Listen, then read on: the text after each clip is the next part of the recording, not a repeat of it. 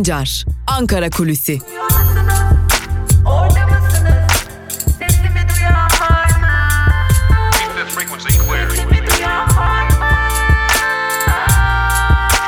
Özgürüz Radyo. Özgürüz Radyo.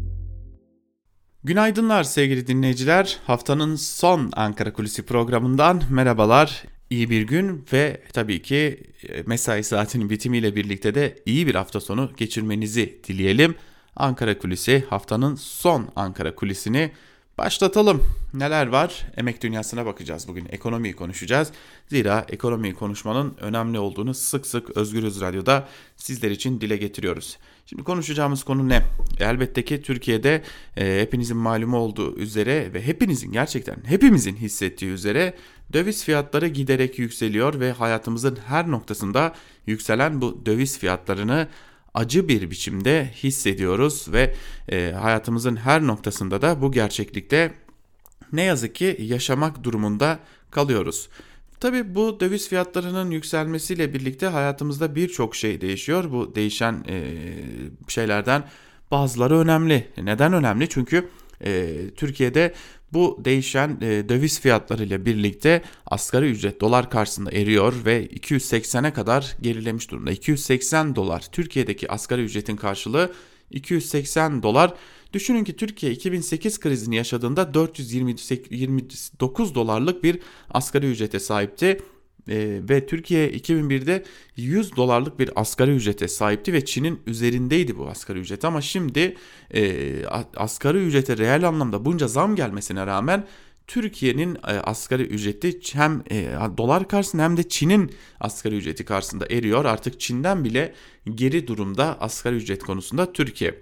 Tabi e, öte yandan malumunuz olduğu üzere Merkez Bankası Başkanı Murat Uysal enflasyon verilerini açıklarken Merkez Bankası olarak reel ve nominal olarak herhangi bir kur seviyesi hedeflemiyoruz.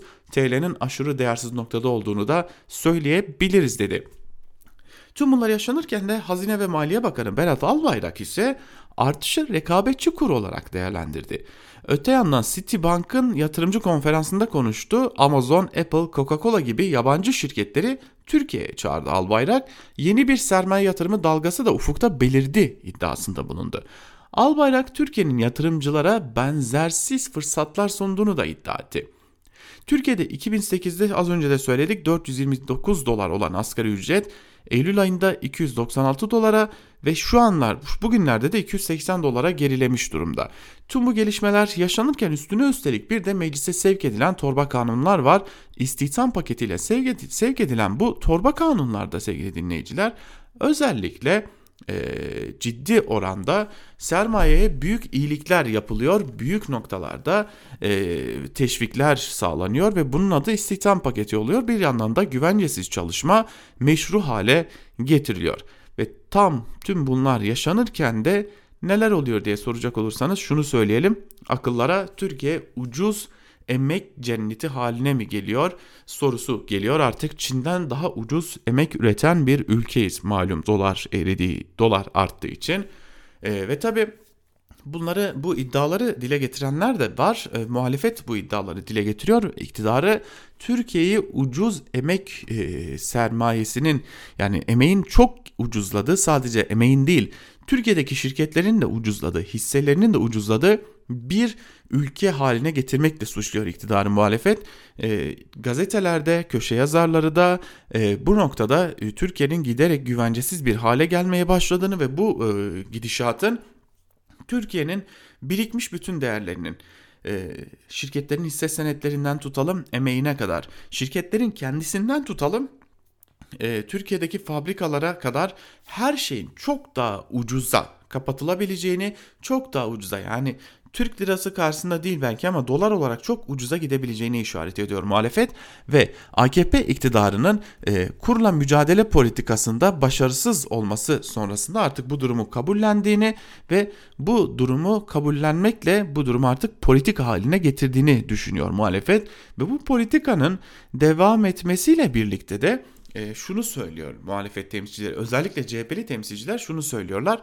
AKP artık kurla mücadele etmeyi bıraktı kuru olduğu gibi kabul etme ve bu kuru üzerinden e, yeniden bir e, istihdam hareketi başlatma hevesinde ve bu istihdam hareketini de e, ucuz emek pazarlığıyla başlatacak meclise getirilen torba yasalarda Berat Albayrak'ın açıklamaları ve çağrıları da buna işaret ediyor noktasında muhalefetin e, açıklamaları. Öte yandan köşe yazarları da böyle düşünüyor. Ekonomi konusunda e, kafa yoran, bu konuya dair gelişmeleri köşesine taşıyan bazı yazarlar da e, muhalefetle hem fikir özellikle CHP'lerle hem fikirler. Evrensel yazarı Bülent Falakaoğlu e, bugünkü e, daha doğrusu dünkü köşesinde diye düzeltelim. Gelişmeleri patronlara ucuz ve hiçbir hakkı olmayan köle standardında işçi temin etmekte kararlı bir iktidarın gö- göstergesi olarak niteliyor. Asıl önemli e, noktaya ise Karar Gazetesi yazarı İbrahim Kahveci dikkat çekiyor. Türkiye'nin artık sudan ucuz bir ülke haline geldiğini söylüyor. Özellikle de e, Avrupalı ve Amerikalı yatırımcılar için e, Çin'den bile daha çekici hale geldiğini söylüyor. Bir örnek veriyor e, İbrahim Kahveci. 2013 yılında 10.5 dolar olan Halkbank hissesinin bugünlerde 0.58 cent olduğunu yani aynı hesapla giderek de Akbank ve Garanti Bankası'nın da 4.18'den 0.59'a Garanti Bankası'nın da 5.32'den 0.82'ye düştüğüne dikkat çekiyor ve bu örneğin e, şunu söylüyor.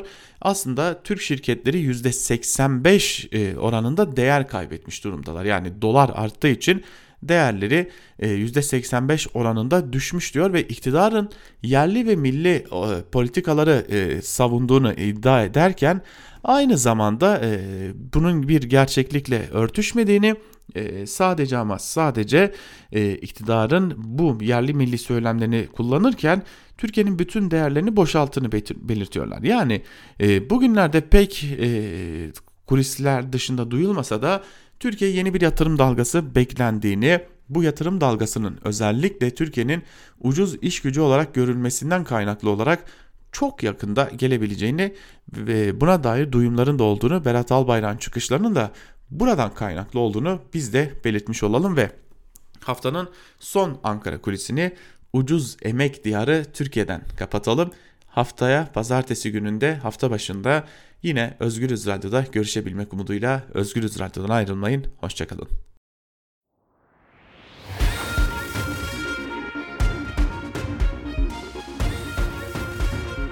Altan Sancar, Türk basınında bugün.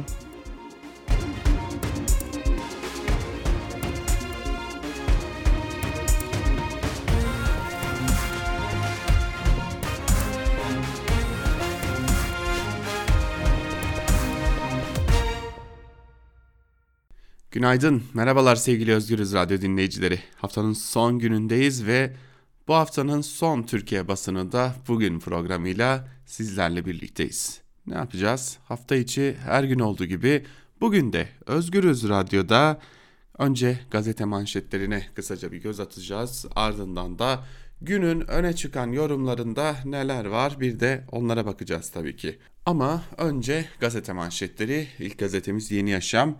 Manşette İzidilerin iradesi yok sayılamaz sözleri yer alıyor ve şunlar kaydediliyor. Şengal Özerk yönetimi devre dışı bırakılarak Bağdat ile KDP yönetimi arasında imzalanan anlaşmaya tepkiler sürüyor. Şengal Anlaşması'na karşı yayınlanan deklarasyonun imzacılarından İzidi siyasetçi Ali Atalan, anlaşmanın öz savunmayı esas alan statü isteyen Ezidilere yönelik operasyon zemini olduğuna dikkat çekerken Ezidi halkının iradesinin yok sayıldığını söylemiş diye aktarılmış haber. Sürmanşette ise kilisede bıçaklı katliam sözleri var. Fransa'nın Nice kentinde Notre Dame Kilisesi'nin içinde bıçaklı saldırı gerçekleştirildi. Fransa polisi saldırıda 3 kişinin hayatını kaybettiğini, çok sayıda kişinin yaralandığını açıklarken ölenler arasında bulunan bir kadının başının kesildiği belirtildi. Nice Belediye Başkanı polis müdahalesinde yaralanan şüphelinin Allahu Ekber diye bağırdığını da söylemiş. Bu da Yeni Yaşam'ın birinci sayfasında yer alıyor. Polonyalı kadınlar sokağa terk etmiyor başlıklı bir haber var onu da aktaralım. Nüfusunun çoğunluğu Katolik olan Polonya'da Anayasa Mahkemesi'nin kürtajı yasaklama getiren kararını günlerdir protesto eden kadınlar grev kararı aldı. Polonya'daki kadın hareketi okullara, iş yerlerine gitmeme ve ev işlerini yapmayı reddettiklerini duyurdu. Karar geri çekilene kadar eylemlerini sürdürmekte kararlı olan kadınlar bugün de başkent Varşova'da büyük bir miting yapmayı planlıyorlar diye aktarılmış bu haberde. Sanırım Avrupa'nın en e, zihniyet olarak diyelim geri kalmış ülkelerinden biri de e, Polonya ve e, mesela geçen hafta da yapılan bir ankette e, ABD başkanlığına kimi ABD başkanlığında kime oy verirdiniz sorusunun sorulmasıyla en fazla oy alan e, isim e, Polonya'da Trump olmuştu. Evrensel Gazetesi'ne bakalım. Fabrikalarda eylemler başlıyor manşetiyle çıkmış bugün. Disk AKP'nin istihdam paketi adı altında 25 yaş altı ve 50 yaş üstü işçileri kıdem tazminatı ve emeklilik hakkından mahrum bırakacak yasa teklifine karşı eylem programını açıkladı. Diske bağlı sendikalara üye işçiler ilk olarak bugün örgütlü oldukları tüm iş yerlerinde eylem yapacak. 3 konfederasyona bağlı sendikaların oluşturduğu Gebze Sendikalar Birliği de hak gasplarına karşı ortak mücadele çağrısı yaparken Petrol İş Şube Başkanı Eyüp Akdemir pazartesi gününden itibaren iş yerlerinde eylemeye başlayacaklarını da ifade etmiş. Bu da e, yine Evrensel Gazetesi'nin birinci sayfasında e, manşetten aktarılmış. 3 doktor da Covid'den öldü. Türk Tabipleri Birliği 3 doktorun da koronavirüs nedeniyle hayatını kaybettiğini duyurdu. TTB'den yapılan açıklamada İstanbul'da Doktor Engin Türkmen, Sakarya'da Doktor Hasan Tepeçınar, Eskisi, Eskişehir'de ise diş hekimi Doktor Burhan Yürütücü'nün Covid-19 nedeniyle yaşamını kaybettiklerini yaşamını kaybettikleri belirtildi denilmiş. Sürmanşette ise yine Evrensel Gazetesi'nin sürmanşetinde ise tehlikeli tırmanış e, başlıklı Fransa'daki yaşananları aktaran haber yer alıyor. Tabi öte yandan Fransa'da Ermenilerin yaşadığı mahallelerde de gösteriler başlamış durumda. Bir diğer yandan da e, bu da Fransa'da e, ciddi gerginliğe neden olmaya başlıyor. E, bu da e, işin bir diğer yanı. Ve devam edelim Evrensel Gazetesi'ni de böylelikle aktarıp noktalayarak bir günle devam edelim. Manşette denetim alerjisi eve hapsedecek sözleri yer alıyor ve şunlar kaydediliyor. Aile Çalışma ve Sosyal Hizmetler Bakanı Selçuk'un talimatıyla Ankara Grup Başkanlığı'nda e, çalışan iş müfettişlerinin yıllardır hizmet verdikleri yerleşkedeki 7 katı bugün itibariyle tamamen boşaltmaları gerekiyor. Emek Mahallesi'ndeki yerleşkeye bakanlık çalışanları taşınacak. Bakan herhangi bir yer göstermediği için müfettişlerin evden çalışmasını istiyor. Müfettişler ise evden çalışarak etkin şekilde denetim yapmalarının imkansız olduğunu vurguluyor. Bir güne konuşan müfettişler aslında olan şu teftiş ortadan kaldırılıyor diyor. İş Sağlığı ve Güvenliği Müfettişleri Derneği Başkanı Tekelioğlu evden çalışmanın imkansız olduğunu belirterek şu ifadeleri kullanıyor müfettişleri itibarsızlaştırdığınızda çalışma yaşamında taraflar arasındaki dengeyi bozarsınız. İşveren artık nasılsa denetim yapılmayacak, yapılsa bile etkin bir denetim olmayacak diye düşünecek. Bu mesajı böyle okuyacak diye de aktarılmış. Bu da işverene bir başka teşvik herhalde. Cumhuriyetten vazgeçmek yok başlıklı bir diğer habere bakalım. Cumhuriyet'in 97. yılı yasak kararına rağmen yurt genelinde coşkuyla kutlandı. Yurttaşlar Cumhuriyete ve onun temsil ettiği değerlere sahip çıkacağını vurguladı. Bayrama ilişkin açıklama yapan Kılıçdaroğlu, ikinci yüzyıla doğru gidiyoruz. Cumhuriyetimizi demokrasiyle taşlandırmak zorundayız dedi. Erken seçim çağrısını yineleyen Kılıçdaroğlu, milletin oyuna başvurmaktan korkmamak lazım. Zor günlerden geçiyoruz ama bütün zorlukları hep birlikte aşacağız ifadelerini kullandı. Zararına uçuş dönemi. Salgının vurduğu sektörlerin başında ulaşım sektörü geliyor. Avrupa'da 193 havalimanı iflasın eşiğindeyken yandaş medya ülkedeki durumu görmezden geliyor. İstanbul Havalimanı'nı işleten İGA'nın döviz cinsinden borçlarına kefil olan Devlet Hava Meydanları işletmesi ilk 8 ayda 1.20 milyar TL zarar etti. Özel şirketlerin mali tabloları şeffaf değil. Devlet Hava Meydanları işletmesi verilerine göre salgın kısıtlamalarının neredeyse olmadığı Eylül ayı rakamları dahi vahim tabloyu gözler önüne seriyor. Geçen yıl 6 milyon 182 bin yolcunun kullandığı İstanbul Havalimanı'nı bu yılın Eylül ayında 1 milyon 821 bin yolcu kullandı. Azalma %70.5. İstanbul Havalimanı'nın zarar ettiği apaçık ortada diye de e, gerçekler bir kez daha aktarılmış. Ve geçelim Cumhuriyet'e. Cumhuriyet gazetesinin manşetinde ise bugün yolumuz Cumhuriyet sözleri yer alıyor. Barışçı, çağdaş ve özgür bir ülkenin temellerini atan Cumhuriyet'in 97. yılı ülkenin dört bir köşesinde ilk günkü heyecan ve gururla kutlandı. İktidarın yasaklama çabasına karşın toplumun her kesiminden yurttaş, ellerinde bayraklar, dillerinde özgürlük marşlarıyla Atatürk emanetine sahip çıktı. Sosyal mesafeye dikkat edilen etkinliklerde kimi pedal çevirdi, kimi denizin 70 metre altında Atatürk posteri açtı. CHP'li belediyeler ÇYD'de ve ADD tarafından yurdun dört bir yanında yapılan kutlamalarda rengarenk görüntüler oluştu ve zeybekler oynandı denmiş ayrıntılarda. Yaylaya çim ekelim. Karadeniz'in eşsiz yaylalarında yol yapımına onay vererek endemik bitki örtüsünü yok eden Rize İl Özel İdaresi doğal yapıyı değiştiren görüntüler oluştuğunu kabul etti.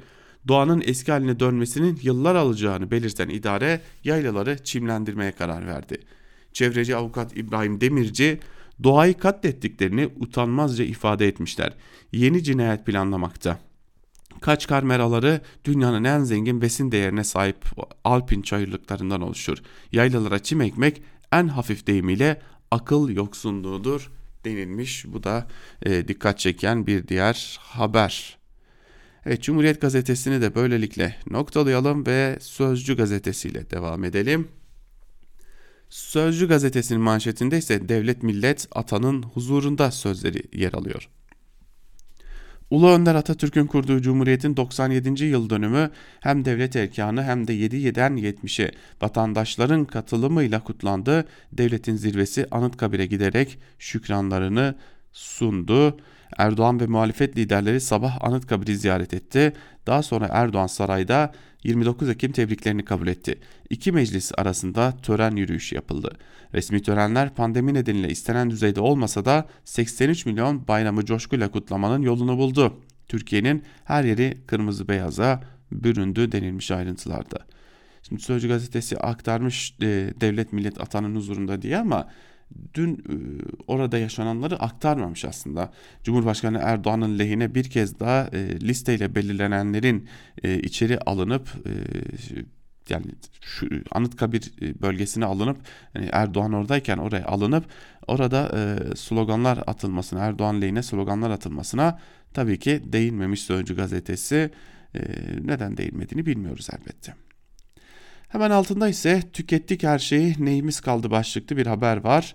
Uğur Işılak 6 yıl önce Domra şarkısıyla Erdoğan'a övgü yağdırmış, vekilliği kapmıştı. Gözünden gözden düşünce gözü açıldı, iktidar ve çevresini şarkıyla eleştirdi.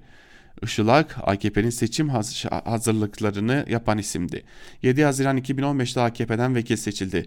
Mecliste uyurken fotoğrafı çıktı. 1 Kasım 2015'te tekrar alay yapılmadı, unutuldu. 8 ay önce bir şarkı yaptı.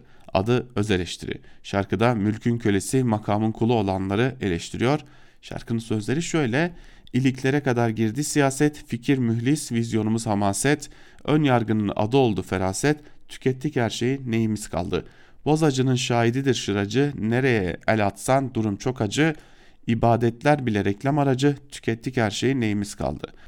Tabi e, Uğur Işılak bu sözlerin ardından bir makam, bir mevki, bir iş, bir ihale ne bileyim yani işte bir şeyler aldıktan sonra hemen susacaktır tabii ki. Bunu da e, geçmişte yaşadıklarımızdan biliyoruz. Diğer e, benzerlerinin yaptıklarından biliyoruz. Geçelim Karar Gazetesi'ne. Karar Gazetesi'nin manşetinde ise kuru saldık, enflasyonu bağladık sözleri var. Döviz kurundaki artış bir türlü durdurulamıyor. Türk lirasının değeri sürekli düşüyor. Ama açıklanan resmi enflasyon rakamları 3 aydır değişmiyor. Bu dönemde elektrikten ekmeğe, akaryakıta birçok kalemde zam dalgası yaşanmasına rağmen Enflasyon yerinde sayıyor. Rakamlar 3 aydır 11.75'lerde seyrederken Ekim beklentisi de 11.76 diye ilan edildi. İlginç tablo kuru durduramadık ama enflasyonu durdurduk dedirtti. Zamların yanında hem içeride hem dışarıda salgın etkisiyle yaşanan etkiye etkiye TL'nin değerindeki düşüşe rağmen enflasyonun kağıt üstünde belli bir seviyenin üstüne çıkmaması dikkat çekiyor. Açıklanan yıllık enflasyon rakamları ilginç tabloyu yansıtıyor. Son 3 ayda yıllık oranlar 11.76, 11.77 ve 11.75 olarak duyuruldu. Ekim ayında da sabit enflasyon devam etti. Yıllık enflasyon ise 11.76 seviyesinde olacağı hesaplandı. Siz bir de bizim halimizi bilseniz yani bu enflasyonu sabit tutanlar bir de bizim halimizi bilseler yani bizim enflasyonumuzu bilseler kim bilir neler düşünürler. Bizim enflasyon her ay %3-5 yukarı doğru hareket etmeye devam ediyor. Enflasyon canımızı yakmaya devam ediyor. Ve geçelim e, bir diğer gazeteye artık yavaş yavaş iktidar gazetelerine bir göz atalım. İlk olarak Sabah gazetesine bakalım iktidar gazetelerinden. E, Sabah gazetesi işte savaş suçunun kanıtı manşetiyle çıkmış. Sabah muhabiri Uğur Yıldırım Ermenistan'ın Berde kentindeki sivil katliamını görüntüledi yaşanan acılara tanık oldu. Ermenistan'ın attığı füzelerden e, bir, bir Azerbaycan'ın Berde şehrinde can pazarı yaşandı. Yerler parçalanmış bedenlerle dolu. Bir anda feryatlar yükseldi. Kimi az önce yitirdiği canının üzerine kapanmış, kimi yaralananları sakinleştirmeye çalışıyordu. 21 masumun öldüğü 70 kişinin yaralandığı. Önceki günkü kalleş saldırıda beden eğitimi öğretmeni Fuat İsmailov can verdi. Kardeşi Lale İsmailov'a abisinin elini bir an olsun bırakmıyor ayaklarını öpüyordu denilmiş ayrıntılarda. İşte savaşın en büyük gerçeği e, nerede olursa olsun kim savaşırsa savaşsın savaşın tek gerçeği var o da şu ki insanlar ölüyor siviller ölüyor savaşı çıkaranlar değil insanlar ölüyor. Fransız paçavrasına BM'den de sert tepki başlıklı bir haber var. Provokatör Charlie Hebdo'nun aşağılık karikatürüne Birleşmiş Milletler de isyan etti. BM yüksek temsilcisi Angel Moritanos, Müslümanlar için aşağılayıcı ve çok incitici olan karikatürlerin yayınlanması gerilimi tetikledi. Dinlere ve kutsal sembollere hakaret, nefret ve şiddeti kışkırtarak kutuplaşmaya neden oluyor denilmiş. E, bu haber var ama Fransa'da yaşanan e, o bıçaklı saldırıya dair haber tabii ki Sabah gazetesinin birinci sayfasında yer almıyor. Bu da ayrı bir gerçeklik. Ve geçelim bir diğer gazeteye yine Sabah gazetesiyle e, noktaladıktan Sabah gazetesini noktaladıktan sonra iktidara yakın gazetelerle devam edelim. Hürriyet işte Cumhuriyet budur manşetiyle çıkmış. Hakim Mehmet Akif Dursun'un paylaşımı Cumhuriyet nedir sorusunun yanıtlarından biri oldu. Dedesinin kanlıyla çekilmiş fotoğrafını paylaşan Dursun şu yorum yaptı. Arsiyan dağlarında çobanlık yapan Ahmet Dursun'un torunu Mehmet Akif Dursun'un İstanbul Adalet Sarayı'nda hakim olmasını sağlayan rejime Cumhuriyet denir. Dursun'un bir başka paylaşımında da Atatürk'e duyduğu minneti anlattı denilmiş ayrıntılarda. Evet eskiden e, küçücük bir köyde yaşayan bir e, genç okuyup hakim olup e, yoluna devam edebiliyordu. Çünkü önemli olan liyakatti ve liyakatle atamalar gerçekleşiyordu. Liyakatle e, insanlar bir yerlere geliyorlardı. Fakat bugün geldiğimiz noktada liyakatle gelmediklerini de eklemiş olalım. Fransa'da IŞİD kafası hortladı başlıklı bir haber var. İslam inancına karşı sert söylemlerin gündemde olduğu Fransa'da dün vahşi bir terör saldırısı yaşandı. Nice kentindeki Notre Dame kilisesine giren Brahim Ausoy bıçakla 3 kişiyi katletti. Saldırgan kurbanlardan birinin başını kesti. Polisin silahla vurarak durdurabildiği terörist hastanede tedavi altına alındı. Başbakan Castex ülkede ülke genelindeki güvenlik alarm seviyesini acile yükselttiklerini de duyurdu. Ama bakın haberi verirken İslam inancına karşı sert söylemlerin gündemde olduğu Fransa diye veriyorlar ve bu aslında e, biraz farkında olmadan ya da e, çaktırmadan diyelim farkında olmadan demeyelim de çaktırmadan e, bu saldırıyı e, olumlama anlamına geliyor. Milliyete bakalım bekçisiyiz manşetiyle çıkmış ve ayrıntılarında ise şunlar kaydediliyor. Dört bir yanının Türk bayrakları ve Atatürk posterleriyle süslendiği Türkiye 97. doğum gününü büyük coşkuyla kutladı. Cumhuriyet Bayramı'nda ilk tören devlet erkanının katılımıyla atanın ebedi istirahatgahı Anıtkabir'de düzenlendi. Daha sonra Cumhurbaşkanı Erdoğan külliyede tebrikleri kabul ederken Kılıçdaroğlu Ulus'taki birinci meclisi ziyaret etti. Devlet töreninin ardından halka açılan Anıtkabir'i her yaştan binlerce kişi ziyaret etti. Atatürk'ün mozolesinin önünde dua okuyan vatandaşlar getirdikleri karanfil ve gülleri bıraktı. İş gücüne çağrı başlıklı bir haberi de aktaralım. Pandemiyle bile istihdamını %5.4 arttıran Maraş'ta hızla büyüyen sanayinin en büyük sorunu nitelikli iş gücü açığı. Maraş en büyük sanayi kuruluşları sıralamasında 26 şirketle Türkiye'nin 8. kenti. Kırkkuyu'da 8 yıl sondaj başlıklı bir diğer haber ise şöyle. Bu kış doğal gaz e, arzında sıkıntı olmayacağını ifade eden Dönmez, gaz girişinin tüketiminin iki katı olduğunu söyledi. BOTAŞ ve özel sektörün 54 milyar metreküplük doğal gaz kontratı olduğunu hatırlatan Dönmez, Karadeniz'deki üretime bakacağız, eksik kalanı dışarıdan alacağız. Yerli kaynak pazarlık gücü olacak. Karadeniz'de Türk Ali 1 kuyusunda Kasım'da sondaja başlanacağını belirten Dönmez, 30-40 kuyuda 7-8 yıllık bir iş planından bahsediyoruz. 2023'e kadar 8-10 kuyu tamamlarsak üretime başlarız. Planımız 2028'de tamamını bitirmek. Sakarya gaz sahasında da keşif amaçlı sondaj yapacağız diye konuşmuş. Yani işin özü var bir şeyler, bir takım satacağımız hayaller var. Siz yeter ki bize oy verin deniliyor. Yeni Şafak ise geleceğe birlikte yürüyoruz manşetiyle çıkmış. Cumhuriyet'in ilanının 97. yıl dönümü Covid-19 tedbirleri altında tüm yurtta coşkuyla kutlandı. Cumhurbaşkanı Erdoğan bayram mesajında zaferlerle dolu şanlı mazimizden cesaret alarak birlik, beraberlik ve kardeşlik içinde ortak geleceğimize doğru yürümeye devam edeceğiz demiş açıklamada. Macron'un istediği buydu başlıklı bir haber ise şöyle. Fransa Cumhurbaşkanı Macron'un başını çektiği İslam ile savaş stratejisinin ikinci adımı sahneye kondu. Nice kentinde bıçaklı bir saldırgan Notre Dame Kilisesi yakınlarında 3 kişiyi katletti. Fransız medyasına göre öldürülen bir kadın ve erkeğin boğazları kesildi denilmiş. Bu haberi Macron'un istediği buydu diye duyurmak da ancak Yeni Şafak'a yakışırdı. Başka da e, kimseye yakışmazdı demiş olalım. E, çünkü e, Yeni Şafak... bir de Akit'e yakışırdı tabii ki. Akit, Akit de bunu böyle duyurabilirdi. Geçelim Akit'in manşetine hatta. Erdoğan'ın şahsında İslam'a saldırıyorlar manşetiyle çıkmış Akit'te. Batı dünyası ümmet coğrafyasında büyük bir karşılığı olan ve İslami uyanışın fitilini ateşleyen Başkan Recep Tayyip Erdoğan'a yönelik bilinçli, organize bir düşmanlaştırma politikası uyguluyor.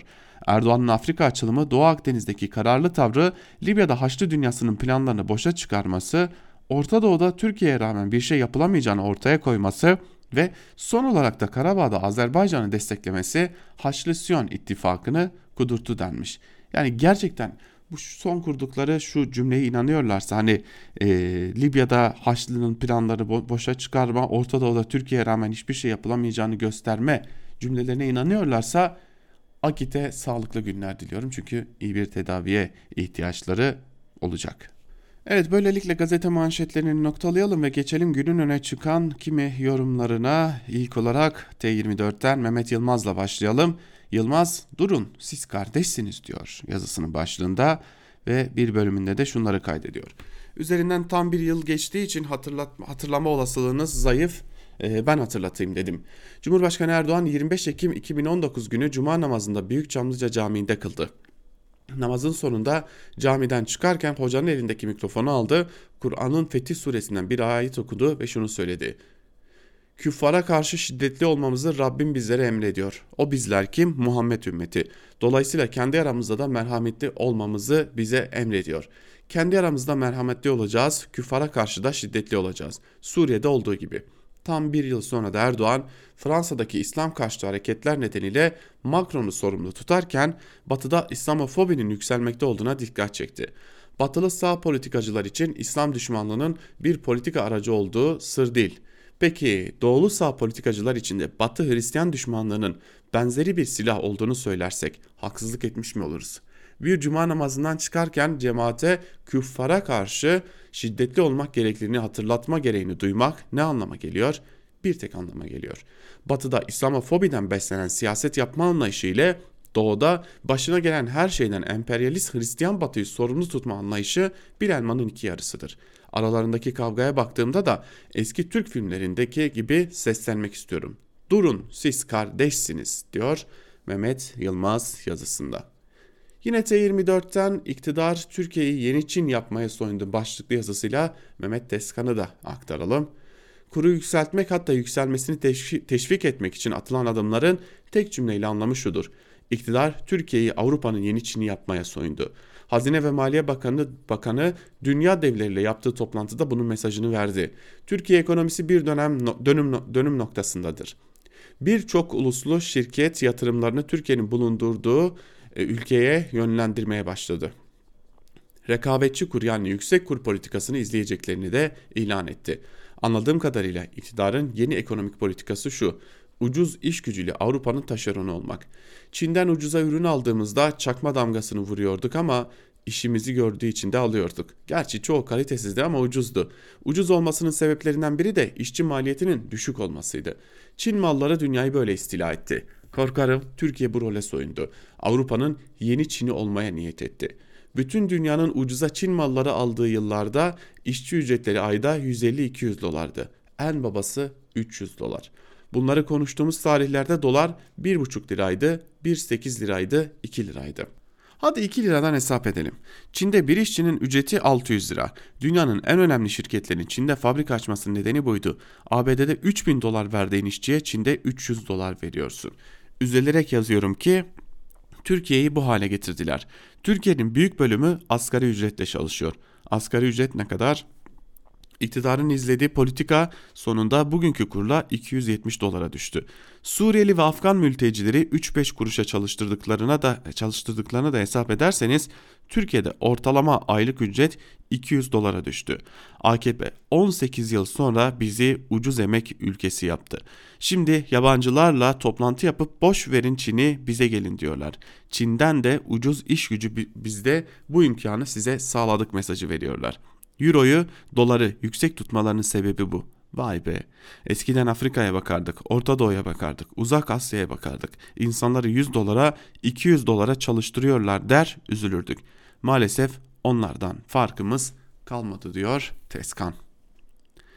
Devam edelim yazıları aktarmaya. Diğer yazılara geçelim sevgili dinleyiciler. Ama Teskan'ın bu söyledikleri çok çok önemli ki muhalefet de böyle düşünüyor. Ee, son günlerde meclis kulislerinde buna dair tartışmaların da olduğunu biliyoruz. Ee, önümüzdeki günlerde de bu tartışmalar devam edecek gibi görünüyor. Ekonomiyle devam edelim ama biz e, Ali Rıza Güngen gazete Duvar'da kur krizi, kur krizi Reloaded başlıklı bir yazı kalemi almış ve yazısının bir bölümünde şunları kaydediyor. 2018 kur krizini şöyle ifade edebiliriz. Türk lirası ABD doları karşısında yılın ilk 8 ayında %40 değer kaybetti. 2020'de ise süre giden duruma isim vermek için süre beklemek gerekiyordu. Pandemi sırasındaki çöküş bütün dünyayı etkiledi ve çok sayıda küresel güney para birimi hızlı değer kayıplarından müstarip olduğu için Türk lirası nevi şahsına münasır bir özellik göstermiyordu. Yine de ayrışma görülebilirdi. İlk 8 ayda değer kaybı %19'du. İlk 10 aylık değer kaybı ise %30'a dayandı. Yaşananlar 2018'dekine jeopolitik gerginlikler nedeniyle benziyor. Esas neden değiller ancak altta yatan ekonomik sorunların üzerine tuz biber eken jeopolitik gerginlikler 2020'de de kaybı hızlandırıyor. Ekonomi yönetimi salgın sırasında her şeyin içine katıldığı sayıya dikkat edecek olursak 494 milyar lira destek sundu. 267.4 milyar kredi desteği, 6.2 milyar sosyal yardım, 18.7 milyar kısa çalışma ödeneği, 3.6 milyar işsizlik ödeneği, 6.4 milyar nakdi ücret desteği ve yardımlar, 69.4 milyar prim ödemeleri ve vergi ertelemeleri, son olarak 122.3 milyar kredi ertelemeleri. Bu veri salgın sırasında ekonomi yönetimi kredi vermeyi ve borç yapılandırmayı tercih etti dememizi gerektiriyor. Henüz bitmemiş olsa da etkileri uzun süre devam edecek olsa da Türkiye'de salgının ilk dönemi e, sırasındaki önlemlerin 3 temel soruna yol açtığını vurgulamak mümkün. İlki 2018-2019 krizinin yönetilme tarzından mühlen, mühlem ve kredi genişlemesine bel bağlamış müdahalelerin dünya ekonomisindeki daralma ve küresel güneyi yerleştirdiği daha dezavantajlı durum karşısında yetersizliği. İkinci sorun yine bir önceki krizin devamı bağlamında anlaşılabilir. Doğrudan yatırımların kürenin her tarafında azaldığı 2020'de tahvil piyasasından dikkate değer çıkışlar olduğu sıralarda liranın değer kaybını hafifletme uğraşı gücü oldukça azalmış para otoritesini daha da zor duruma düşürdü. Üçüncü sorun ise salgında borçlandırma tercihinin ağır sosyoekonomik eşitsizlikler nedeniyle daha sert bir tahribata yol açması diyor Ali Rıza Güngön'de, Güngen'de yazısının bir bölümünde. Devam edelim bir diğer yazıyı aktaralım şimdi de sizlere. Ee, Sözcüden Saygı Öztürk'ün yazısı. O hediyelerin nerede olduğu açıklanmalı başlıklı bir yazı kaleme almış Öztürk ve yazısının bir bölümünde şunları kaydediyor. Recep Tayyip Erdoğan'ın Cumhurbaşkanı seçilmesinden sonra Profesör Doktor Ahmet Davutoğlu AKP Genel Başkanı ve Başbakanlık görevlerinde bulundu. Yaptığı açıklamalar sonrası partisinden ihraç edileceğini bildiği için istifa etti. Gelecek Partisi'ni kurdu seçime katılma hakkını da elde etti. Pazar günü yapılacak kongre sonrası Davutoğlu'nun ilk işi liderlere parlamenter sistemle ilgili kapsamlı bir rapor vermek için randevu istemek olacak. Başbakanlığı döneminde verilen tüm hediyelerin kaydını tutturmuş. Görevi devrederken bunların yine kayıtlı belgeli bir biçimde devlete bırakılmasına karar vermiş. Yani yapılması gerekeni yapmış. Davutoğlu'na sizden önceki başbakanlar da bunu yapmışlar mı diye sordum. Çok zor bir soru sordunuz söylemek istemezdim ama dedi Davutoğlu o zor soruyu cevaplandırırken önemli bir konuya da ışık tuttu. Bize verilen hediyeleri aile olarak hep arşivde tutar orada muhafaza ederdik. Sergilenecek olanlar sergilenirdi. Çankaya'da tam da ayrılacağımız günlerde görsel özelliğe sahip olanları sergilemiştik. Mücevher gibi bir takım şeyler ise kasada tutulurdu. Gerekli açıklamaları yaptıktan sonra başbakanlık makamına geldim.'' İlk yaptığım iş müsteşar Kemal Maden'i çağırdım bunları devlete iade edeceğiz işlemleri yapın dedim. Olur dedi. 1936 yılında çıkarılan kanunu getirdi. Bunlara göre defterdar, bilirkişi ve bir başbakanlık yetkilisi oturup bunları kıymetlendirecek, değerlendirecek, tutanak düzenleyecek. Sonunda ben de imzalayacağım. Gelecek başbakana onu teslim edeceğim. Kemal Bey ön çalışmayı yaptıktan sonra bana efendim bir mesele var. Şu ana kadar bu işlemin yapıldığına dair hiçbir devlet belgesi yok dedi. Şimdi kimsenin günahına girmek istemem. Geçmiş başbakanlarda yaşayan yaşamayan hepsi hürmete layıktır. Belki bir yerlerde arşivde vardır onu bilmem. Yani nasıl yapılacağı kanuna bakarak çıkardı. Benim görevim vatandaşa vatandaş olarak kanuna uymak. Yanlış anlaşılmasın ben bunları ahlaklılık olarak söylemiyorum. Kanuna uymak ahlak değil. Bir otomobil sürücüsü kırmızı ışıkta durdu diye ahlaklı olmak. Bunu niye söylüyorum?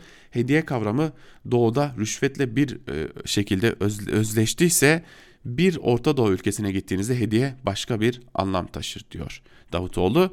Ve e, Davutoğlu Başbakanlığı döneminde kibir ve şatafata karşı savaş açtığını da belirtmiş Saygı Öztürk'e. E, o zaman biz de soralım o hediyeler nerede şimdi acaba? Yani o hediyeler kimde ya da o hediyeler devlete teslim edildi mi ve geçelim bir diğer yazıya artı gerçekten Hamide Rencuzoğulları'nın İdlib'de çember daralıyor. Yeni cepheleri ısıtma araçları başladı başlıklı yazıya. Bir bölümünde şunlar aktarılıyor. Bu haftaya damgasını vuran gelişme Rusya'nın Türkiye sınırına 9 kilometre yakınındaki bir karargaha hava saldırı düzenlemesidir. Türkiye yanlısı Şam Lejyonu grubunun Kafr Tahrakim kasabasına bağlı Cebel Düvayli'deki askeri eğitim kampı vuruldu. 78 militan öldürüldü, 90 üzerinde yaralı var. Söylenenlere göre askeri eğitimlerle eğitmenlerle birlikte kampta 180 civarında militan vardı. Bu durumda neredeyse kampın tamamı yok edilmiş. Öncelikle Rusya'nın Suriye ve Libya dosyalarının yanına bu kez Dağlı Karabağ dosyasını da eklediğini belirtmek gerekir. Ve şu anda Azerbaycan Savaşı'na müdahilliğini engellemek için İdlib'de Türkiye yönelik baskıyı art artırma politikasında kararlılığını gösteriyor. İdlib mütabakatındaki taahhütlerin bir kısmının yerine getirilmesini istiyor. Her şeyden önce Rusya'nın Türkiye'nin İdlib'deki askeri varlığını azaltmasını ve Moskova ek protokolünde M4'ün kuzeyinde çizilen nihai pozisyona geri çekilmesini istediği biliniyor. Muhalif yanlısı Neda Suriye isimli haber sitesinin aktardıklarına bakılırsa muhalif grupların liderleri Rusya'nın Türkiye'ye baskıyı arttıracağı konusunda hemfikirler ve Rusların bu kararlılığından da oldukça tedirginler. Türkiye yanlısı muhalifler bu tür kaygılarla hareket ediyor ve her yerde bir seferberlik halindeler. Ceyşül İzze lideri Rahit Cemil Salih sosyal medya üzerinden askeri harekata hazır olma çağrısı yaptı ve dedi ki yıllar önce söylemiştik ve bugün yine söylüyoruz. Düşmanımız özellikle Rusya tüm askeri fonksiyonları tek bir potada topluyorlar. Onların savaşlarında, hedeflerinde ve ateşkeslerinde ılımlı veya radikal ayrımı yoktur. Feylak El Şam'daki kardeşlerimizin bombalanması ılımlı sınıflandırmasının büyük bir yalan olduğunu gösteriyor. Fakat seferberlik hali devam ederken Türkiye'nin sessizliğine dönük kaygılar daha fazla hissediliyor. Adı geçen ÖSOL'u yetkili, askeri yetkili Türk heyetinin Moskova'dan eli boş dönmesinin ardından bu hava saldırısının geldiği bilindiği halde Türkiye'nin sessiz kalmasına yönelik olarak şunları söylüyor. Türkiye Rus bombalamasının ardından doğrudan ABD'ye koştu. Ulusal Güvenlik Danışmanı ile temasa geçti. Kastedilen Rus operasyonundan sonra Cumhurbaşkanlığı Sözcüsü İbrahim Kalın'ın ABD Ulusal Güvenlik Danışmanı O'Brien'le yaptığı telefon görüşmesidir. Muhalif kaynaklara göre Suriye Milli Ordusu kontrolleri altındaki çeşitli bölgelerde tüm askeri birliklerin beklenen herhangi bir askeri harekata hazır olmalarını istedi. Ama ilginç olan şu ki, şu ki Şukur El Şimal yani Kuzey Şahinleri Tugay'ın yayınladığı videolardan bu askeri hazırlıkların İlip dışındaki bölgelerde olduğu anlaşılıyor. Afrin, Elbap ve çoğunlukla Suriye'nin kuzey doğusundaki Barış Pınarı bölgesinde seferberlik söz konusudur seferberliğin ve hazırlığı artırma çalışmalarının Suriye Milli Ordusu Genel Komutanlığı'nın isteği üzerine geldiği de belirtildi. Neden Libya cephesinin ya da Fırat'ın doğusunun tekrar ısıtılması olasılığı var? Çünkü İdlib'deki sıkışmanın etkileri hafife alınacak türden değil. Bunun üstünü örten bir hamle gerekli olacaktır. Ama İdlib'de büyüyen sorun yine İdlib'de duruyor olacak. Ve en büyük sorun Rusya'nın Türkiye'yi sıkıştırmasından değil, HTŞ'nin hem askeri hem siyasi olarak bölgedeki varlığını güçlendirmesi ve etki alanını genişletilmesinden kaynaklı olacak diyor. Hamide Rencizoğulları da e, yazısının bir bölümünde ve son cümle olarak da şunu söylüyor. Görünen o ki HTŞ'de bunu bilen ve bir yerden etki alanını güçlendirerek Türkiye yanlısı grupları zayıflatarak Türkiye'yi kendisine kalkan olmaya mecbur bırakacak bir pozisyona erişmek istiyor.